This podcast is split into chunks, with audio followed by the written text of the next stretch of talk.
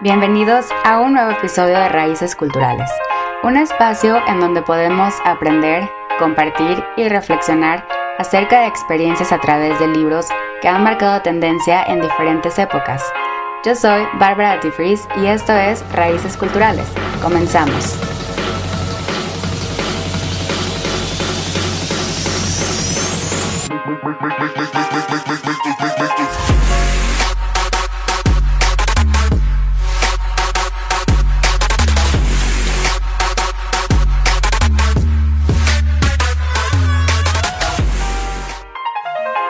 Buenas tardes, bienvenidos a una edición más de Raíces Culturales. Yo soy Carla Valdovinos y les doy la bienvenida a cabinadigital.com.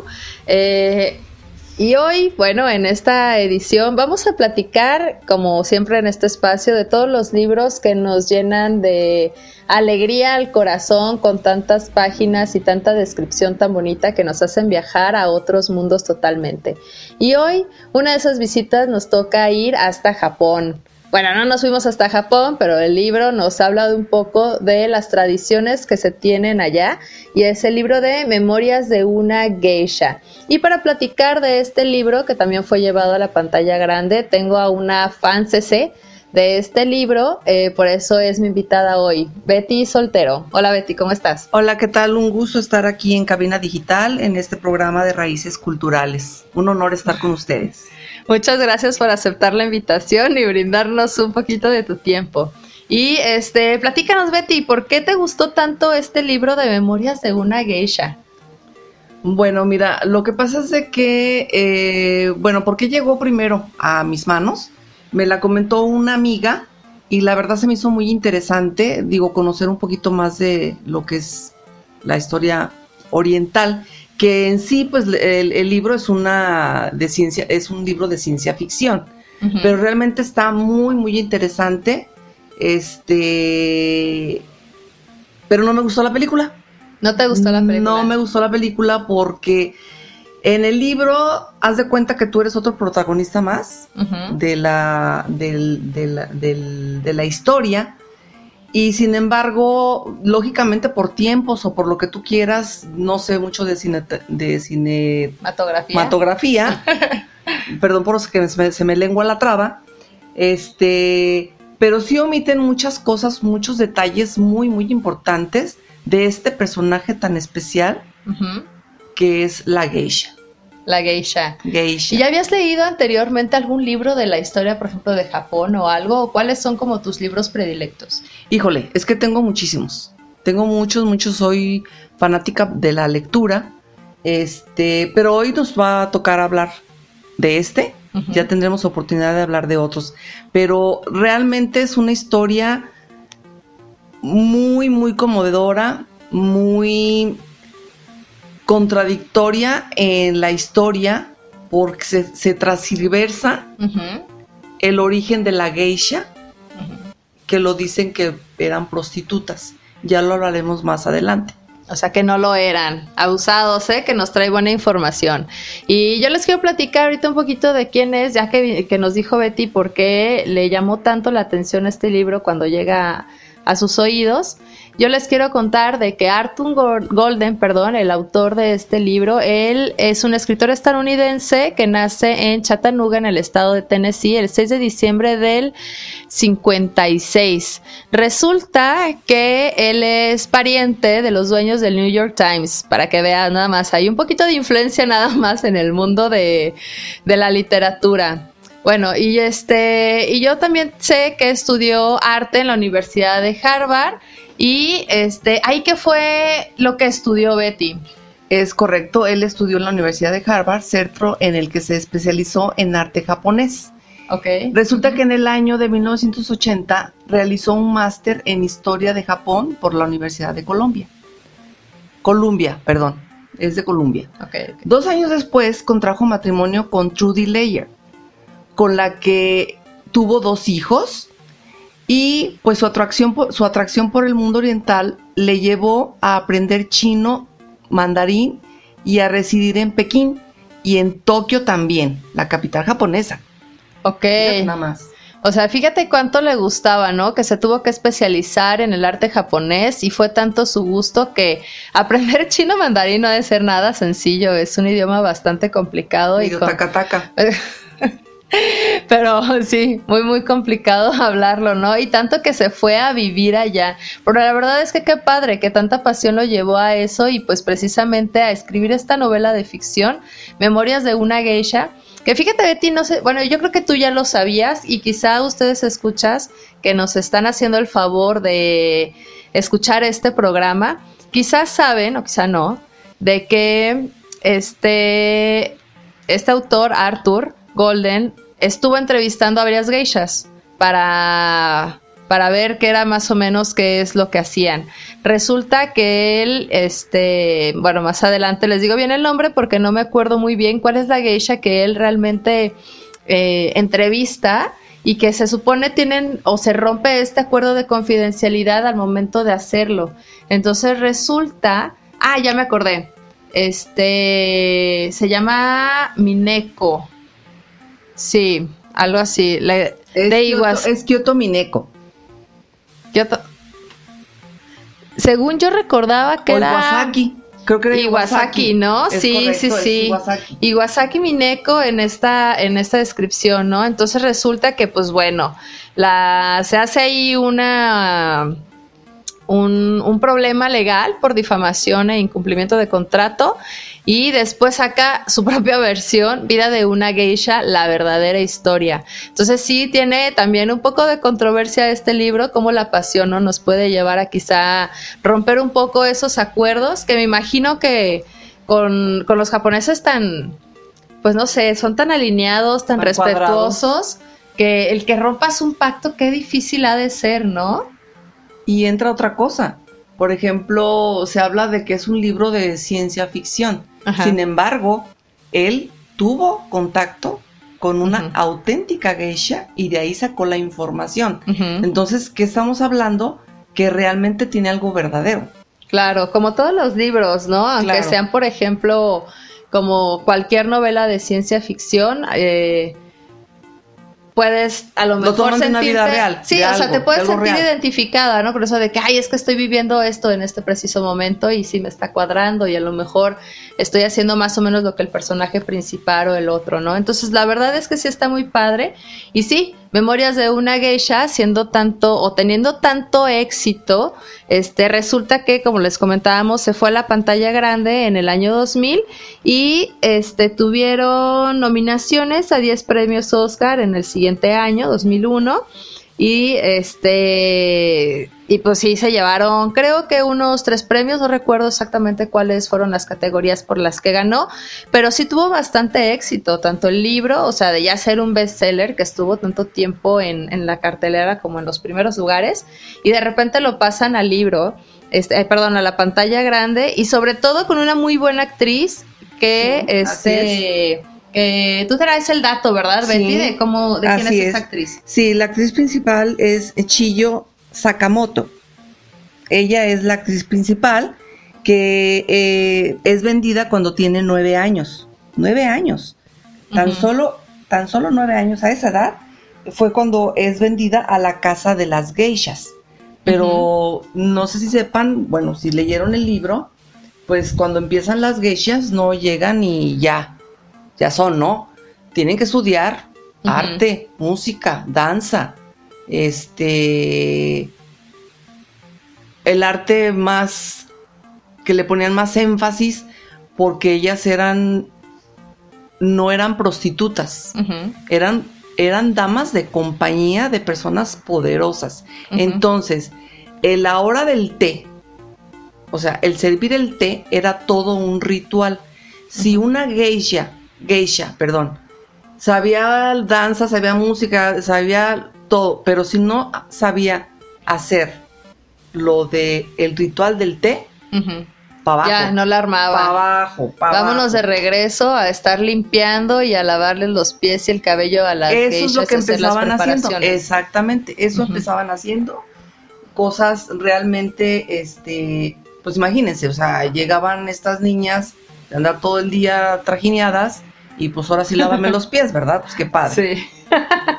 Oye, Betty, ¿y esta fascinación o este gusto por la novela te llevó a investigar o llegar a las raíces de esta de este libro? Por ejemplo, no sé si tuviste la oportunidad de buscar el significado o qué tanto más, qué más investigación tuviste después de leer este libro. ¿Sí, sí te llevó a investigar un poco más? Sí, efectivamente, fíjate que sí. Em, después de leerla me metí todo el rollo y llegué a un dato súper curioso que te vas a quedar pasmada, que igual a, lo mejor muchos de, nuestros escuchas ya lo saben, pero ¿qué te parece si te lo, si te lo platico después de, de un pequeño corte? Me parece muy bien, muy atinada con el tiempo. Este, perfecto. Regresamos a estos raíces culturales. Yo soy Carla Valdovinos, me acompaña Betty, Soltero y estamos platicando de qué libro, Betty? De historias, memorias de una geisha. Perfecto, regresamos.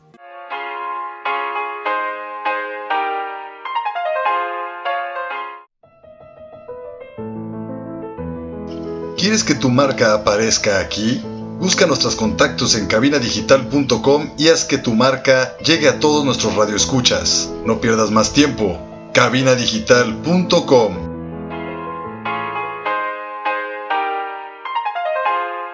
Ya estamos de regreso en Raíces Culturales en cabinadigital.com. Cero ensayado, ¿eh? Nada más me dijo, yo quiero decir el nombre porque ya me lo aprendí. Entonces le di chance para que lo hiciera y creo que salió bastante bien. Muchas gracias, Betty. No, me contrario.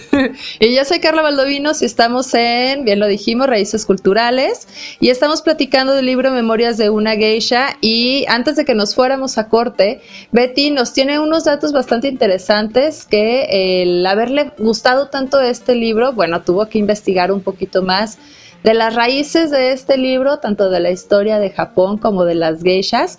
Y bueno, ya no digo más para no arruinar ninguna sorpresa, porque Betty sé que ya le estoy viendo la cara que trae unos datos muy interesantes. A ver, platícanos, Betty. Bueno, eh, hay uno muy, muy, muy, muy peculiar, pero sí quisiera mencionar que eh, geisha en japonés significa persona de las artes. Ok. ¿Sí? Eh, ¿Qué quiere decir esto? Como ya comentábamos hace, hace un momento, que es un, es un experto en artes tradicionales, como ya lo habíamos dicho, en la música, la danza, el canto y sobre todo, y muy importante, en la ceremonia del té. Okay. Ese es uno. El que sí me quedó así como que pasmada, dije, ¿what? Ajá. O sea, ¿cómo? Pues resulta que antiguamente las geishas eran hombres. Eran hombres. Eran hombres y eran llamados kabuki odori.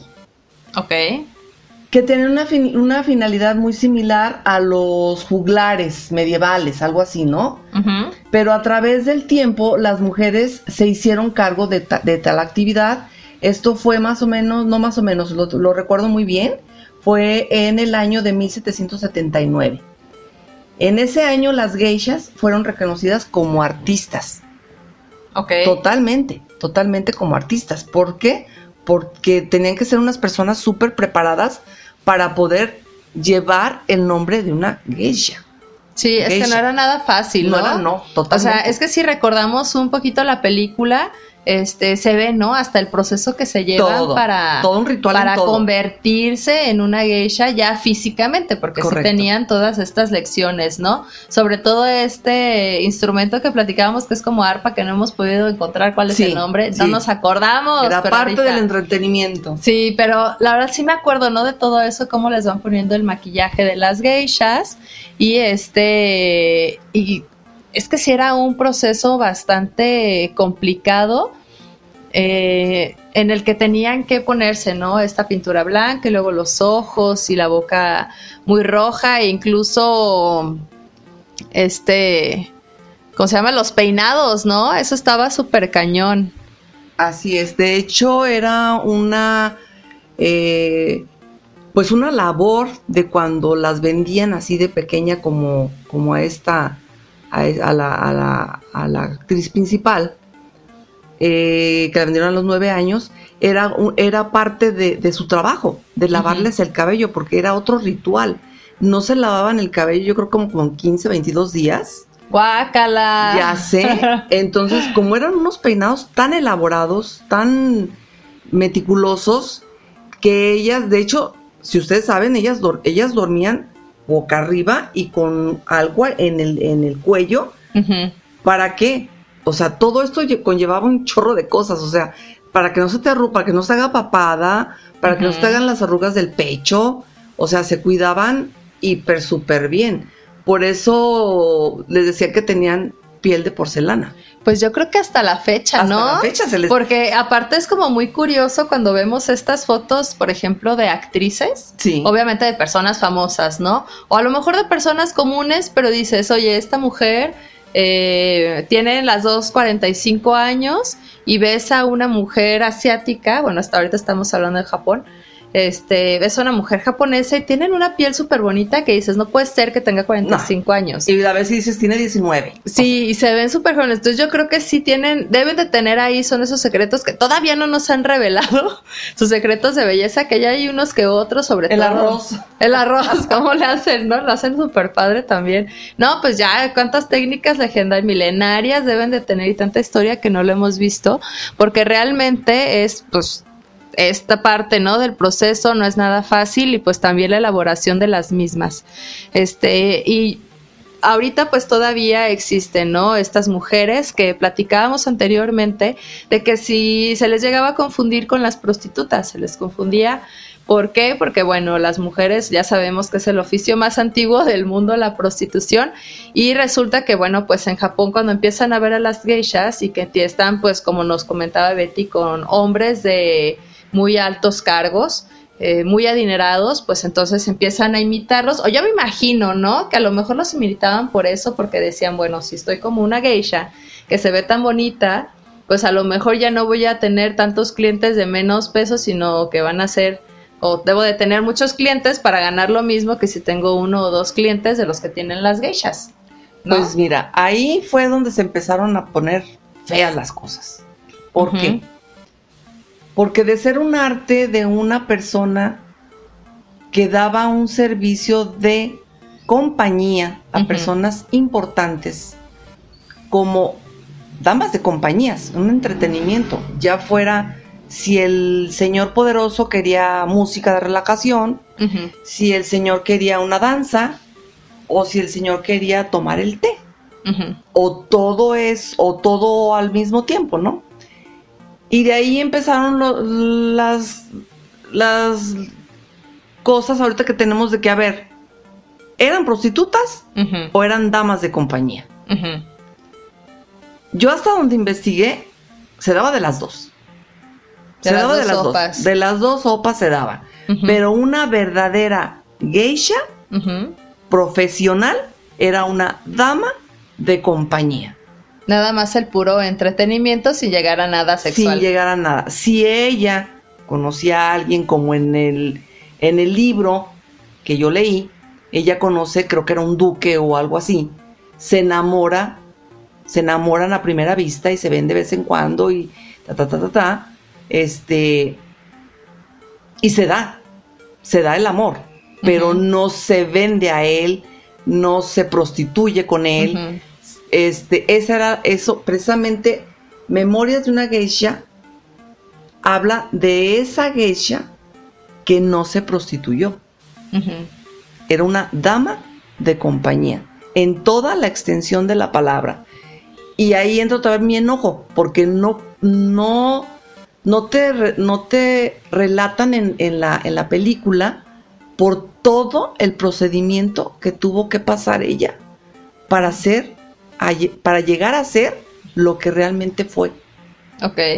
Sí, porque sí, fíjate que sí me acuerdo, por ejemplo, en la película, que sí, sí obviamente sale eh, la relación ¿no? que tiene con esta otra persona, porque cuando llegaban, según, si mal no recuerdo, eh, como a los 16 años es cuando ya empezaban a vender la virginidad de las geishas. Correcto. Bueno, ya cuando las, las iban a convertir en geishas, por así decirlo. Así es. Entonces empezaban con todo su entrenamiento y demás, pero por supuesto como si fuese una casa de, este, de prostitución, ¿no? Así. Y en la película sí se ve que se empieza a enamorar de esta persona, pero está entonces en una pugna porque están los altos, los señores estos más influyentes, peleándose por quién se va a quedar con la virginidad de la pobre de la pobre mujer, ¿no? en este, bueno, este personaje ficticio. Y este, y pues bueno, sí se mete en unos, ahí en unos problemones durísimos, sobre todo con la persona que las está cuidando, ¿no? Porque pues ahí la vendieron y pues le tiene que responder como debe ser. Y a mí me gustaría, fíjate que eh, saber o preguntarte si tienes idea de, por ejemplo, el maquillaje, porque es un maquillaje muy tradicional, ¿no? Que solamente se tienen como ciertas presencias y a lo mejor no, o sea, si lo relacionamos, sabemos cuando pensamos en una geisha, ¿no? Pensamos exactamente, todos tenemos la misma imagen, pero yo me imagino que a lo mejor debe tener algún tipo de significado que el por qué se hace de, de esta manera. ¿Tú llegaste a investigar algo de eso? Pues mira, mm, de lo que recuerdo, eh, las geishas llevaban, eh, de hecho, hasta hoy, hoy en día, el maquillaje tradicional japonés, este, fíjate que solo eh, lo, presentan o se lo ponen, solamente utilizan el blanco, el rojo y el negro. Ok. ¿Sabes? O sea, eh, la paleta cromática con la que normalmente relacionamos al país nipón. Ajá. Eh, dos de ellos hasta son de los de su de su bandera. Sí, claro, sí, de acuerdo.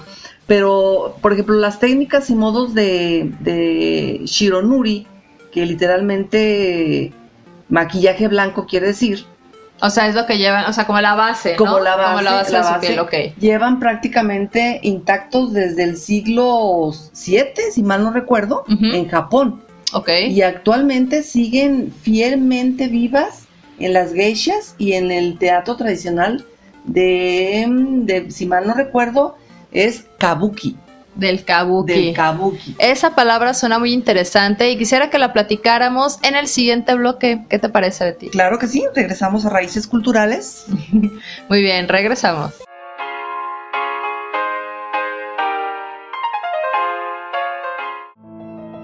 En Cabina Digital tenemos una gran variedad de programas de interés para ti. Tenemos desde terror, salseo, sexualidad y entretenimiento. Sintonízanos todos los días. Revisa el menú en cabinadigital.com y no te pierdas ninguno. Cabina Digital, lo que te interesa escuchar. Ya estamos de regreso en Raíces Culturales. Yo soy Carla Valdovinos y me acompaña Betty Soltero y estamos platicando de Memorias de una Geisha. Y en el bloque anterior nos estabas diciendo, eh, Betty, que el maquillaje de las geishas de repente se utilizaba en el kabuki y me quedé con esa palabra. el kabuki. Pero, me acordar, pero es kabuki. Sí, pero eso qué es, platícanos, porque nosotros no conocemos tanto de este mundo. Eh, mira, yo tampoco, pero sí me interesó mucho y eso ya tiene años que lo leí. El kabuki es una forma de teatro japonés tradicional que se caracteriza por su drama estilizado y el uso de maquillajes elaborados en los actores. Ok. Básicamente. Entonces, de hecho, te voy a comentar. De hecho, el personaje en una obra de la princesa o de la joven o guapa doncella en las diferentes obras de, de Kabuki es prácticamente idéntico al de un al de una Maiko o al de una geisha joven. Cara blanca, cejas y el eyeliner negros y labios y sombra de hojas de ojos en rojo. Seguimos hablando de los mismos colores, blanco, negro y el rojo. Sí, ¿no? Que son los más tradicionales y como identificamos luego, luego al, país. Así es. De hecho, te comento que el kabuki continúa siendo este, relativamente popular, ¿eh? Es, el, es el más popular de los estilos tradicionales de drama japonés y sus actores estelares aparecen con frecuencia en los papeles de cine y televisión así, Ok, bueno, pues luego vamos a tener que platicar un poquito más del teatro japonés llamado kabuki, que es lo que acabamos de aprender hoy. Eso sí, yo nunca lo había escuchado. Sí sabía que tenían un estilo eh, particular de teatro y lo vi porque soy muy fan de una serie animada de que se llama Avatar, que este es la historia del maestro del aire. Se las recomiendo, pero si no la han visto, tiene muchísimos mensajes padrísimos, sobre todo de en cuanto a la meditación, en cuanto al budismo, este, al karma, incluso de los chakras, hay bastante información, así que les recomiendo esa película. Nadie me preguntó, pero yo se las quiero compartir porque sí me gustó bastante. No, está muy bien. Entre más sepamos, mejor. Sí, bueno, entonces platicando ya un poquito o regresando al tema este de las geishas y todo su maquillaje, la verdad es que a mí sí me impresiona porque, bueno, si bien decíamos o nos comentaba Betty que realmente las geishas deben ser damas de compañía, que o personas que te brinden entretenimiento, ¿no? Yo lo vería quizá un poquito más como por ese lado de que pues a lo mejor como en las fiestas actuales que vas y contratas los payasitos para que estén entreteniendo a todos los niños, ¿no? Así es. Digo, creo que yo lo podría traducir un poquito más. Tú, por ejemplo, crees que sí sea este o lo que leímos e hemos investigado al respecto, de que realmente ellas dijeran, pues sí me gusta o me reservo, o sea, ya como geishas, dijeran, pues sabes qué, sí me reservo definitivamente porque no quiero tener sexo con ninguno de los, de los clientes que tengo, o que dijeran, pues sí. Pues, pues sí quiero. Sí, sí se me antoja. Sí se me antojó, pues sí, cómo no, con mucho gusto. bueno, eso eso es muy relativo. Tú bien sabes que depende de lo, o sea, tú vas leyendo, vas investigando, pero siempre si le vuelves, si le escarbas, si le escarbas, pues vas a sacar más, lógicamente. claro. Yo ahorita me estoy yendo únicamente con las memorias de la geisha, ¿no? Y de lo que he investigado, lo que investigué en su momento es eso, ¿no? Que para que una geisha era una persona preparada y que era una dama de compañía. De ahí, como en otras muchas historias, que tú te la sabes de un modo y resulta que pues eran hasta orgías. Puede ser, ¿no? Puede ser. Pero hablando en este programa como es Raíces Culturales, es realmente era una cultura muy impresionante. Muy impresionante, eh, muy elegante, muy elegante, porque quiero que sepas que hasta el dedo, hasta el dedo de cómo tomar la tetera para servir el té era tan, tan importante. Si uno de los clientes veía una falla, adiós, te llamabas. Adiós. Así es. Adiós. Y fíjate, Eddie, no sé si tú, ahorita que nos estabas contando esto, yo me preguntaba, ¿cómo le hacían? O sea, era como por tiempo, como, ¿cómo, cómo realmente funcionaba, no? Si, no sé, es que no soy tan conocedora de historia, pero dije, pues, ¿cómo medían el tiempo? ¿Ya tenían relojes? Mm, dije, no, entonces, investigué y tú sabes, o nos quieres platicar, ¿cómo les medían el tiempo que pasaban las geishas con los clientes? Bueno, eh, según lo que yo leí, este, era por tiempos y era por evento. Por evento. Por evento. Por ejemplo, había geishas que se, que se prestaban, por ejemplo, en uno de los pasajes del libro, viene que un señor muy apoderado tiene una casa, por decir algo de ahorita, nos vamos a ahorita, una casa de campo que tiene una alberca, ¿no? Pero en este caso era una casa realmente de campo y la alberca era de agua natural. Ok.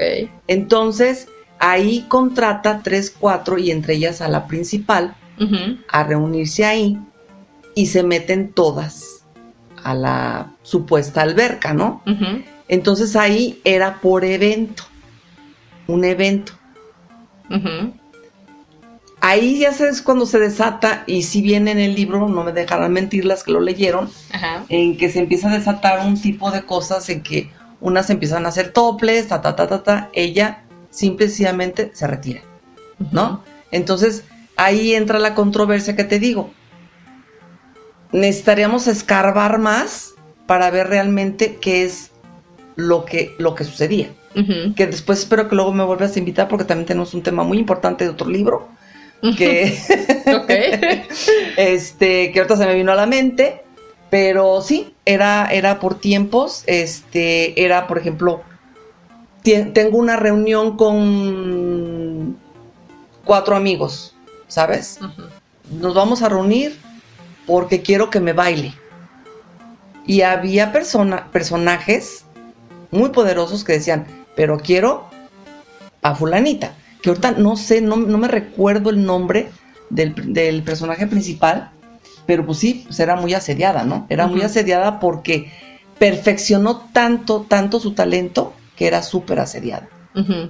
Pues fíjate, no te acuerdas bien del nombre, pero yo tomé nota de cuando lo dijiste, porque ya se te olvidó. Pero el personaje principal se llama Chillo ah, Sakamoto, sí. ¿verdad? Sí. sí, sí, tomé bien la nota. Pero, este, no sé por qué se me fue. Ya se te olvidó, ya se le fueron las cabras, pero vamos a seguir platicando de esto de Memorias de una Geisha. A mí sí me impresiona mucho porque la cultura japonesa, pues no conocemos tanto de, de todo, ¿no? Todo lo que tiene por brindarnos, la verdad, se me hace una cultura realmente impresionante, viven este con desapego, son minimalistas, son trabajadores, son como unas hormiguitas que funcionan perfectamente bien, ¿no? Mecánicamente. Quizá, mecánicamente todo. Entonces, la verdad sí se me hace muy interesante, sobre todo que que un autor estadounidense que estudia en Harvard y que está también posicionado se animara a hablar de eso y no me queda duda del por qué tuvo este un enfrentamiento legal, ¿no? Con la persona que, que él entabló las conversaciones y que terminó rompiendo su contrato de confidencialidad. Así es. O sea, qué mala onda, la verdad. Y es que creo que actualmente, si nos vamos un poco a a este lado, al oficio más antiguo del mundo, y es que actualmente se sigue relacionando como lo tienen en la historia de, de Japón, que se relacionan las prostitutas con bastante maquillaje. Ah, es correcto. No, pero por ejemplo, o sea, yo ahorita veo, yo no soy una persona que se maquille mucho, pero por ejemplo, ahorita la tendencia, o sea, que ahorita qué tanto mágica, qué tanto maquillaje sería mucho mucho maquillaje. Pues mira, vente a México. Tú ves una chava media rara en una esquina con las pestañas de este hasta hasta la frente y dices, es una prostituta. Pero es que ese es el problema porque ahorita el maquillaje ya está tan elaborado, o sea, es de que te pones una base y te pones el ah, no, sé qué y que bla bla bla y también se utilizan las pestañas, es más hasta los mismos memes que se ven en redes sociales de que nada más se ve una sola pestaña, ¿no? De tantas que se ponen. Es que te, te voy a dar mi punto de vista. Claro que el maquillaje profesional, profesional hablando de aquí de México, claro que es súper elaborado porque es la limpieza y que el spray y que la base y que el maquillaje y que el traslúcido, o sea, todo. Pero aquí el punto es, ¿cómo te vas a maquillar? ¿Sabes? Hay maquillaje súper elaborado, pero elegante. Y hay un súper elaborado que le tira otra cosa.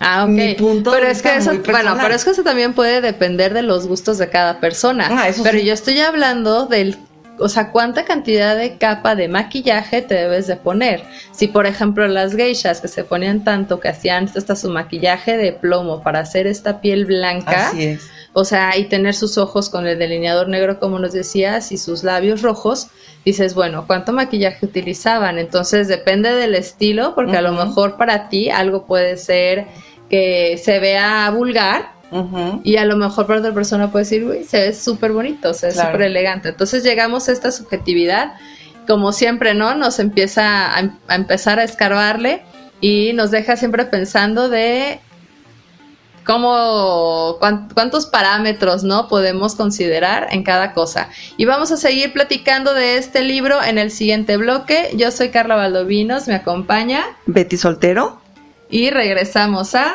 Raíces Culturales. Buen el ensayo, regresamos.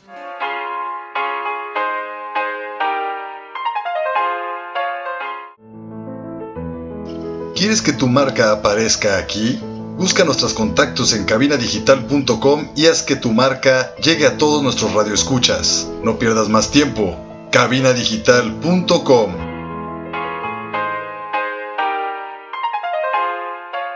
Ya estamos de regreso en Raíces Culturales. Yo soy Carla Valdovinos y me acompaña Betty Soltero. Y estamos eh, platicando del libro Memorias de una geisha.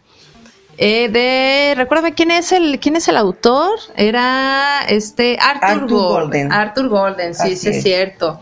Y este y estábamos entre cortes platicando o me estaba contando Betty que hubo una parte del libro que fue la que la enganchó, que justo era lo que leía y este Y rápidamente fui por mi libro, ¿verdad? Sí, fue rápidamente por su libro y pues platícanos, Betty, qué fue lo que te cautivó. Sí, fíjate que sí les quiero compartir esto. Este, este, este pequeño, eh, esto, esto que les voy a leer es muy pequeño, pero me cautivó y dije, pues sigamos leyendo, ¿verdad? A ver. Se los leo con mucho cariño. Dice, no nací ni me eduqué para ser una de las famosas geishas de, Kioto. Ni siquiera nací en Kioto. Soy hija de un pescador de Koroido, un pueblecito de la costa del mar de Japón. En toda mi vida no habré hablado de Yuroido, ni tampoco de la casa en la que pasé mi infancia, o de mis padres, o de mi hermana mayor, ni desde luego de cómo me hice geisha, o de cómo te sientes siéndolo, con más de media docena de personas. La mayoría de la gente prefiere seguir imaginándose que mi madre y mi abuela fueron también geishas y que yo empecé a prepararme para hacerlo en cuanto me destetaron y otras fantasías por el estilo. Imagínense nada más. Wow, no, pues sí, definitivamente el crearles o que vivan, ¿no? Con esta fantasía, este, un poquito de, pues sí, que se queden con esto, que sigan pensando que es toda una, toda una generación, ¿no? Toda una familia de, de geishas, este, desde la abuela, desde la mamá y que pues bueno, ella pues dan por sentado, ¿no? O estos seres, estos, estos hombres o los clientes, los clientes del- de las casas de las geishas pensaban, ¿no? Que pues ahí vienen, pero pues realmente no conocían todo lo que pasaba, ¿no? Así Con es. todas las labores domésticas tan tediosas y me Así imagino es. en aquel tiempo, ¿no? Que pues ni siquiera letrinas, agua potable todo esto que tenemos. De hecho, ya estaba sirviéndole un saque a su papá Ajá. y de ahí empieza toda la historia. Léala, está padrísima. La vamos a tener que leer sin duda alguna y este es un libro que yo creo que podemos encontrar en cualquier lado. Claro. Ha de ser este pues es una novela, ya está por ¿no? internet, debe de estar. Sí, yo creo que sí. Entonces sí debemos manejar. Ya si no lo leemos es porque a lo mejor ya no nos llamó tanto la atención, pero por lo menos que algo les haya quedado de este de reflexión respecto a, a, la a las tradiciones de las geishas y que no Y confundamos, ¿no? Y algo de cultura, pues preci- es. precisamente de eso se trata este programa de ver cuáles son los libros que nos gustan y cómo es que nos llevan a descubrir todas las raíces por las cuales se escribieron. Así Porque es. todo punto, todo libro tiene un punto de partida como Correcto. esa semillita, ¿no? Así que es. luego se empieza a extender y de ahí, pues bueno, salen todas nuestras raíces y podemos crear estos libros tan maravillosos que pues luego se hacen bestseller. Correcto. Y este, y bueno, yo quisiera preguntarte, o que más bien nos platicaras, ¿qué, qué onda con las geishas? ¿Siguen existiendo o ya es nada más como, no sé, como algo que se muestre, como algún tipo de exhibición o algo por el estilo? ¿O qué? Pues mira, ¿O yo, ya no? yo lo último que leí y fue no hace mucho. En la actualidad, las, las mujeres este, deciden ser geish- geishas por elección libre. Ok. libre totalmente. Las niñas no son vendidas, ni lo hacen para mantener a, ni lo hacen por, por dinero, mm, solamente lo hacen para mantener la, la tradición de su país. Muchas son estudiantes, lo cual les permite obtener un dinero para sus estudios. Hablan varios idiomas y estudian las mismas artes de las geishas en la antigüedad. Como, ah, aquí ya me acordé. ¿Sabes cómo se llama esa flauta que tocaban, ese instrumento? El chamisén. Ok, El ese es el que nos decías que es como la arpita que no recordabas. Es que es una, arpita, una, una flautita, no me acuerdo. eh, creo que era, era, eh, era una flauta. Era, una- era un tipo de flauta. Ok. ¿no? Este, entonces, nos, o sea, nos diste a tole con el dedo cuando nos dijiste que era una arpa, todos pues, pensando que, sí era ese. Como si un angelito me fui por el arpa, ¿no? bueno. Entonces, este, ellas lo hacen por placer y obtienen un dinero precisamente para hacer lo que hacían las geishas en la antigüedad, que es estudiar. Lo que ya les comentaba, idiomas, el arte eh, de la flauta, como les comentaba, el chamisén, la danza, la ceremonia del té, etcétera, etcétera, ¿no? Eh, otras están incluso casadas y compaginan sus actividades de amas de casa con las de con la de ser geishas, ¿eh? O sea, ya se considera más bien una labor, o sea, no es, aparte qué labor tan padre o tan interesante debe de ser que sigan manteniendo sus tradiciones vivas, ¿no? Que antes que, o sea, que tuvo una degradación de la palabra, de pasar de ser unas personas que fueran tan cultas a que pasaran al oficio más antiguo del mundo. Yo creo que lo retomaron, Carlos. Y, ajá, y que lo, retomaron porque las, las muchachitas estudiantes o señoras ya casadas, como, como te comento, lo retoman por, por decisión libre, pero fíjate por qué, porque se van al arte.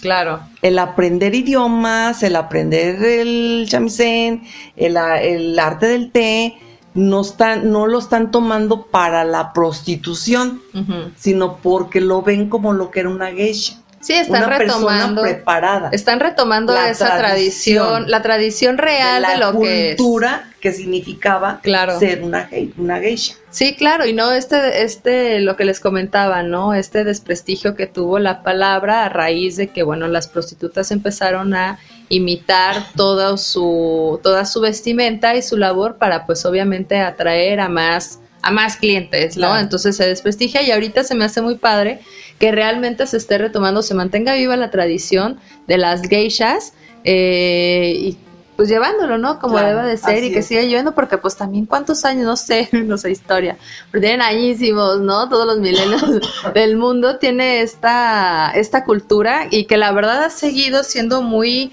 muy, este, muy tradicionalista, ¿no? Con todo. Entonces, creo que todavía siguen pues asistiendo a fiestas, a encuentros y pues bueno, este, ¿tienen como algún tipo de lugares o, o regiones o cómo lo hacen? Este, ¿dónde es que hacen o para qué son contratadas? ¿Son como en casas o cómo lo hacen? Eh, pues eh, normalmente eh, las geishas son contratadas para, igual, para asistir a fiestas y encuentros, tradicionalmente, en casas de té, ¿sabes? en, restaurantes japoneses. Por ejemplo, aquí en Guadalajara hace, hace, años había un, no sé si lo hay hace años, eh, fui y este, y por eso, por eso estoy sacada de onda. Me saqué de onda con eso porque tocan aparte de, de, de, de ese instrumento de la flauta, este, tocan otro que es como, haz de cuenta como una marimba pequeña. Pero es un arte, es un arte. Entonces era un, era un, restaurante japonés y en vez de que cuando te vas, por ejemplo, a un restaurante mexicano, está el mariachi, pues ahí está una geisha tocando su instrumento. Ya. ¿Va? Entonces, su tiempo es... Eh, eh, pues es, es medido según lo que lo que se demora en consumir eh, la bebida o la comida que estés este, eh, adquiriendo en el restaurante que, pudiera o que tengan ellos en su país. Ah, ok. Sí, y es que yo también leí que se, bueno, ya ah, actualmente, ¿no? Hablando de lo que es lo que hacen ellas, es que se hace un convenio a través de un sindicato que se generó, si mal no recuerdo, como en mil mm, 1970 y algo, más o menos. Luego les paso muy bien el dato ahí en las redes sociales. Este, pues que fue cuando. porque si no lo tengo yo. Porque ya, este, eso lo encontré y se me hizo muy interesante porque a partir de ahí se hizo un sindicato donde se mantienen a menos de 100 geishas mm. para que se controle, ah, que se siga llevando la misma tradición. Y pues por supuesto, eh, lo que se hace todavía y que antes lo hacían a lo mejor por eventos, ahorita lo están haciendo o el tiempo de las geishas, eh, de su entretenimiento, es medido según lo que se demora en consumir un palo de incienso. O también, este, como antes, ¿no? Que lo hacían, como nos comentabas, que eran como por eventos, ahora se hace como esa medición para poder seguir llevando un poquito la tradición. Exactamente. Exactamente, y para hacer, pues bueno, sus citas de entretenimiento. Y con esto quiero, con este entretenimiento, quiero recordarles que nos visiten en todas nuestras redes sociales.